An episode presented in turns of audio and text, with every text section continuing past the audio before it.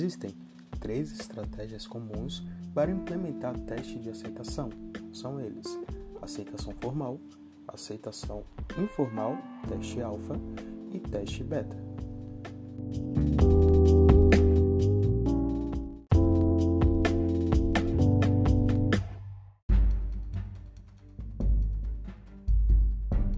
Teste de aceitação formal. Um teste de aceitação formal é um processo altamente gerenciado. Baseado nessas estratégias, o cliente irá decidir se o sistema satisfaz ou não os requisitos desejados. Possui o mesmo detalhamento de um teste do sistema. Para o desenvolvimento de forma organizada deste processo, é importante que os casos de testes sejam seguidos à risca. E em algumas situações, os casos de testes devem ser totalmente automatizados. Os artefatos utilizados são os mesmos que fazem parte do teste do sistema.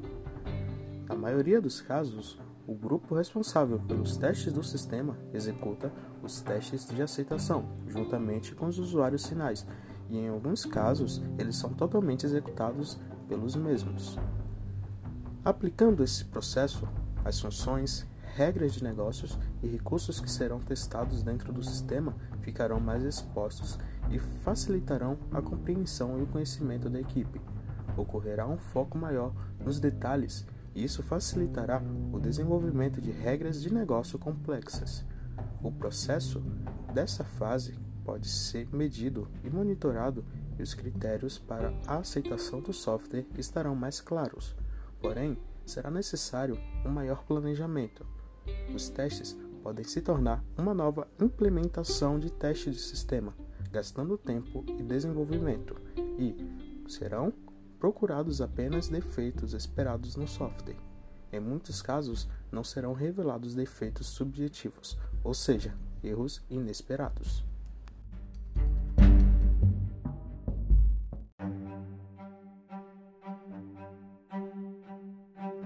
Teste de aceitação informal, ou teste alfa.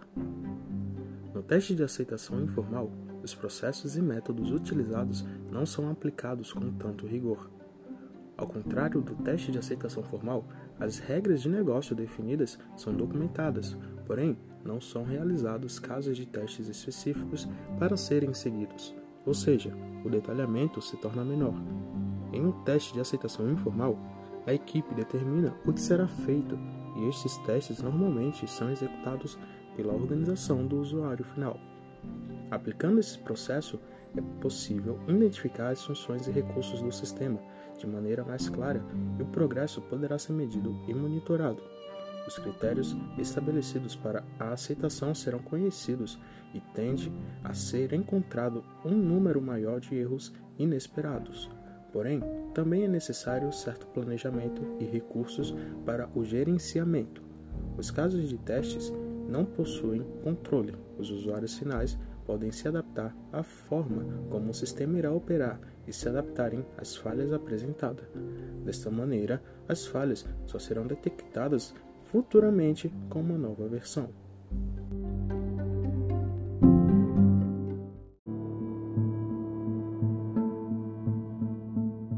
Teste beta. Este processo é o menos controlado dos três, onde toda a parte gerencial do teste, como os detalhes, dados e o tipo de abordagem, são de responsabilidade apenas da equipe de testes.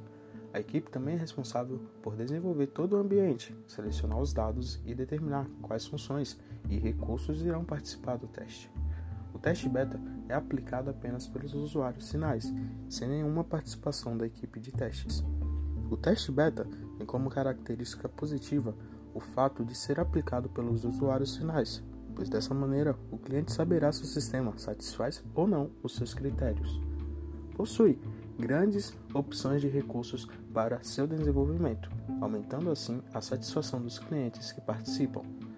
Dos três tipos de testes de aceitação, este é o que mais revela defeitos e bugs no desenvolvimento. Porém, nem todas as funções e recursos do sistema podem ser testados. É difícil medir e controlar o progresso dos testes de usuários finais por não possuir experiência em aplicar testes em software, podem acabar não encontrando defeitos. Os recursos do teste de aceitação não fazem parte do controle do projeto e podem ser limitados e possuem critérios de aceitabilidade desconhecidas.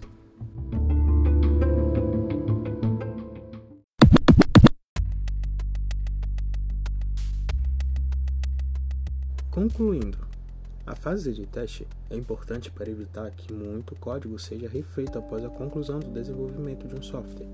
Nesse contexto, teste de aceitação é uma ferramenta poderosa para melhorar a qualidade da fase de desenvolvimento e implantação, pois obriga a equipe a pensar na elaboração do código-fonte de forma organizada e, o mais importante, que é testar o produto que está sendo desenvolvido em todas as etapas do processo é consideravelmente válido pesquisar sobre os user stories, casos de testes e aplicações de testes de aceitação.